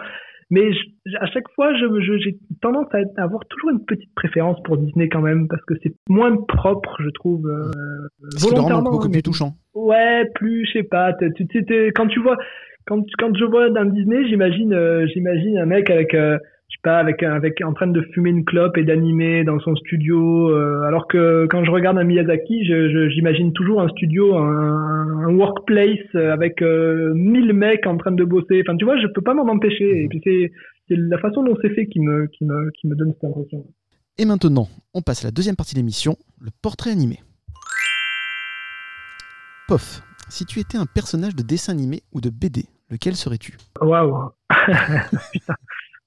J'en sais rien. Je, je pense que je serais un gentil, Mhm. mais je pense que je serais un gentil un peu cynique quand Un peu même. badass. Tu vois, je serais pas, ouais, badass. Enfin, je serais, je serais pas le prince charmant, quoi. Je serais, euh, ouais, voilà, plus Vegeta Zoro dans One Piece. Mhm. hein, ouais, euh, plutôt, ouais. Dans quel univers de dessin animé ou de BD aimerais-tu vivre? Hunter x Hunter. Alors, je sais pas si c'est parce que je suis en train de regarder si, de, si, si, si, si tu me, si tu me reposes la même question dans trois mois, ça se trouve, ça change. Mais je trouve le concept du naine, euh, je trouve qu'en termes de développement et d'explication de pouvoir euh, dans une œuvre, euh, que ce soit film, cinéma, BD, manga, tout ça, je trouve qu'on n'a pas fait mieux en termes d'explication. Mhm. Parce que dans Dragon Ball, il tire des boules d'énergie, mais pourquoi C'est ça. alors que dans, dans Hunter x Hunter, c'est expliqué très précisément pourquoi et comment ça marche, et je trouve que c'est très très malin. Donc ouais, Hunter x Hunter. Dans Dragon Ball, on en avait un peu parlé, c'est un peu ta gueule, c'est magique. Et euh, des Oui, voilà, c'est un peu ça. Euh, ouais, on a des, on, on a de l'énergie, et puis bon, ben on en fait des boules, voilà. Bon. Mais dans, dans, dans quasiment tous les tous les mangas, c'est ça. Hein. Oui. Y a peut-être ça va plus loin, quoi. Quel personnage demanderais-tu en mariage? Putain. Ouais, je veux, je, je sais pas. Ah bah, Moi, je pouvais demander en mariage les trois filles dans, dans 4 size, il n'y avait pas de souci. Ah, je voyais dans les quatre filles de Dr March. non, je sais pas. euh, c'est compliqué. Alors je- déjà, ce serait pas Chichi parce qu'elle est vraiment chiante. Imaginons, on se met dans Dragon Ball, ce serait pas Chichi, ce serait pas Bulma. Il reste pas grand monde du coup. hein. Bah, il va rester C18 Videl. et Videl. Hein. Mhm, c'est ça. C18, pourquoi pas, tiens. Mais elle est blonde, je suis pas, pas très fan des blondes finalement. Puis sacré caractère aussi, hein. tu vas pas te marrer. hein. Ah Bah Videl, ouais, enfin C18, ouais. Si Ouais. Tu, c'est- ouais, il faut que tu, tu est plus forte que toi. quoi. Oui, en plus. Donc ouais, euh, je sais pas, mais si on, si on se met dans Dragon Ball, ça va finir par être Videl, mais peut-être C18, ouais. J'aime bien Mhm. C18. Si tu en avais le pouvoir, à quel personnage donnerais-tu vie? Alors, est-ce que est-ce qu'on considère que qu'ensuite j'ai le droit de lui donner des ordres? C'est comme tu veux. Alors si oui, Docteur Manhattan, Oui, comme ça, moi, tu peux refaire tout ce que tu veux. hein. un peu. Ouais. Si tu avais un ennemi juré, lequel serait-il? Je sais pas, ce serait euh, Dark Débilos de Twitter. Et puis ils sont plusieurs, hein Sur Twitter, t'en as ouais, il, quelques-uns. va- hein. il a toute une armée derrière lui. Ça. hein. si tu étais une créature imaginaire, laquelle serait-elle? Je sais pas, j'ai pas envie de dire dragon parce que c'est facile et en plus j'ai pas d'affinité particulière avec les dragons, mais j'ai pas spécialement d'affinité particulière avec les pégases non plus, Mhm. ni avec les, les licornes. Je sais pas, mais en tout cas, si j'étais un dragon, je serais plutôt un dragon dragon plutôt qu'un wyvern. Tu connais la Mhm. différence entre un wyvern et un dragon? C'est qu'il y en a un qui a quatre pattes plus des ailes, Mhm. il y en a un dont les pattes avant sont déjà des ailes et je trouve Mhm. ça moins classe en termes de design. Donc je serais un dragon dragon, on va dire. Si tu étais un objet magique, lequel serait-il À part la gomme euh, électrique? merde, merde. Euh, alors c'est pas vraiment un objet magique, mais euh, je vais être obligé de le dire quelque part dans cette dans cette interview un sabre laser. Ah, t'es un fan de Star Wars? Enfin, je l'ai été beaucoup, je le suis un peu moins parce que je suis moins. la nouvelle trilogie je- Non, pas du tout. Non, non merci. Ouais, le sabre laser, je, je sais pas, c'est d'une bêtise absolue. C'est un bout de fer avec un truc lumineux et en fait j'ai l'impression qu'on n'a pas fait mieux en termes de design d'armes. C'est pas faux. Tu avais lu des comics euh, dans l'univers Star Wars? Euh, j'ai lu quelques Dark Vador, ouais. Mhm. Des trucs, tu sais, ça s'appelle Dark Vador, Oui, je oui. crois en fait. Mhm. Sur, sur l'histoire de Dark Euh, Vador. euh. Ouais, et j'aime- je préfère les trucs qui s'inscrivent dans l'histoire en Mhm. général que tout ce qu'ils ont fait dans l'univers étendu. euh, Ah ouais qui- qui- j'ai lu certains trucs, j'ai lu certains romans avec les, les comment on appelle comment on appelait ça les les Yuuzhan Vong, quelque Mhm. chose comme oui. ça.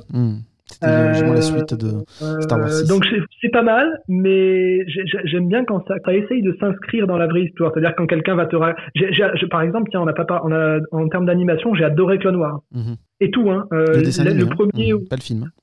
Ouais, ouais, le, le, le, film aussi, mais le, dessin animé. Oui, le, le, le- le- la première version où c'est de la 2D, Mhm. celle avec en 3D, qui s'est finie il y a pas longtemps. J'ai un peu moins aimé Star Wars Rebels. Je trouve un peu trop pour enfants, mais c'était pas mal quand même. Ah, il y je avait que l'animation était moins fluide.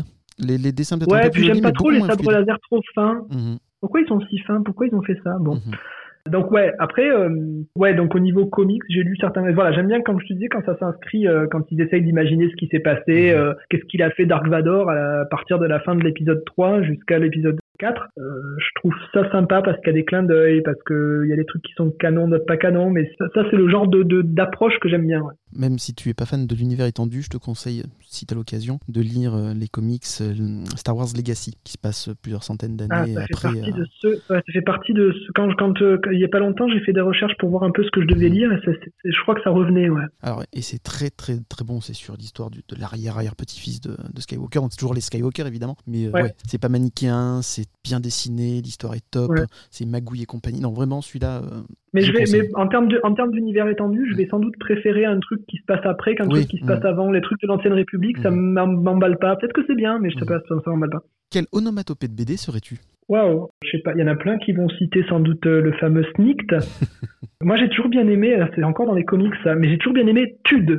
C'est, en fait, c'est T-H-U-D, et quand il y en a un qui se prend un coup de poing, il y a souvent écrit Tud dans les comics. Et on sait pas pourquoi. Est-ce que ça fait vraiment Tud Je sais pas, je, je, c'est, presque des conventions qui se sont, qui, qui, qui se sont faites, et après, euh, dans, dans les Schtroumpfs, t'avais le fameux Gao aussi, quand il y a un, un perso qui a des ressorts au pied et qui rebondit, ça fait Gao, G-A-W. Est-ce que ça fait vraiment ça? Je sais pas. Donc je vais dire j'aurais fait Tud. Boeing, tu vois, non, c'est Gao. Ouais, Boeing, mais non, ça faisait Gao à l'époque. Je sais pas pourquoi. Si tu étais un juron du capitaine Haddock, lequel serait-il? Waouh Tuk Tuk Nougat, j'aime bien quand même, je trouve ça sympa. Euh... C'est vrai qu'il est pas mal que- ouais. Mais en fait, ce que j'aime bien chez le Capitaine Haddock, c'est que c'est en fait c'est pas des insultes. Enfin, quasiment, c'est euh, quasiment, enfin, 80% de ce qu'il dit, c'est pas des insultes, c'est juste des mots rigolos. Ouais, c'est des mots rigolos qui sont. euh, Mais j'adore, par exemple, je crois que c'est, je crois que c'est dans euh, les bijoux de la Castafiore, qui, je sais plus, il y a encore une meuf qui l'appelle pour la boucherie sans eau, qui se trompe de numéro machin, et lui dit mais je ne vous insulte pas, espèce de catacrèse. Et cette phrase, elle me fait mourir de rire parce que non seulement il dit je ne vous insulte pas et il insulte, mais en plus catacrèse c'est pas une insulte, c'est une figure de style quoi. Enfin, voilà, je- donc euh, ouais, mais il, emploie beaucoup de mots qui sont pas du tout des insultes, euh, espèce de logarithme, je crois un jour il dit un type, espèce de euh, enfin tout ça c'est pas du tout des insultes quoi. Donc c'est génial, c'est absolument génial. Pof, euh, une question un peu technique. Tu penses quoi de la corruption dans le football, et plus particulièrement à Marseille? Ah bah ouais, mais alors ça c'est quand même un vaste sujet la corruption. Bah, en fait, si tu veux, on est on, est obligé de parler de la corruption. Enfin, pour parler de la corruption, il faut obligatoirement commencer par parler. C'est bientôt le moment de la chronique conseil lecture, et vu que je n'ai trouvé personne pour cet épisode, c'est moi qui m'y colle. Mais comment m'éclipser discrètement sans que l'invité et les auditeurs ne s'en rendent compte? Ah oui, je sais. Excuse-moi, je dois m'absenter quelques instants pour aller me rafraîchir. Après, on passera à la troisième partie de l'émission, le conseil lecture. Ah, pauvre derrière toi, regarde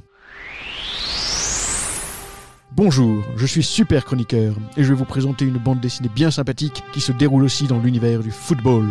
Luca de Bruno Desquier aux éditions Dupuis. Série toujours en cours avec déjà 7 tomes au compteur.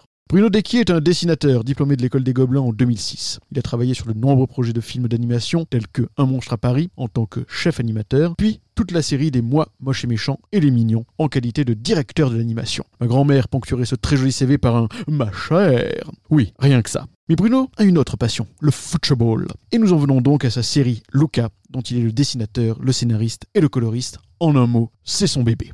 Luca, c'est l'histoire d'un adolescent, mal dans sa peau, loser, ni bon à l'école, ni doué en sport, maladroit en général, et avec les filles en particulier. Un beau jour, il rencontre un fantôme, Nathan, qui avant de mourir dans des circonstances mystérieuses, était tout l'opposé de Luca. Gad Elmaleh le surnommerait le blond à qui tout réussit. Cette rencontre va changer la vie de Luca, car grâce à Nathan, qui va le coacher, Luca, à force d'efforts et de travail, va réussir à se dépasser et devenir un vrai petit champion du ballon rond. Je n'ai pour le moment lu que les quatre premiers épisodes, mais jusque-là, c'est du tout bon. C'est frais, charmant, drôle, drôle au point d'avoir eu plusieurs fous rires, dont un à la fin du tome 3, mais je vous laisse le découvrir tout seul. Certes, le foot est la toile de fond de cette série, mais le vrai sujet, c'est l'adolescence et ses émois, ou comment grandir et réussir à se réaliser à une période de la vie où on se cherche et où les enfants sont assez cruels entre eux. Le tout nappé d'un brin de fantastique et de suspense. Le découpage est dynamique, les couleurs pastel rappellent beaucoup les dessins animés Disney, dont Bruno Desquier est d'ailleurs un grand fan. Je trouve que Luca a un petit air d'Alfredo Linguini dans Ratatouille. Et vous, qu'en pensez-vous?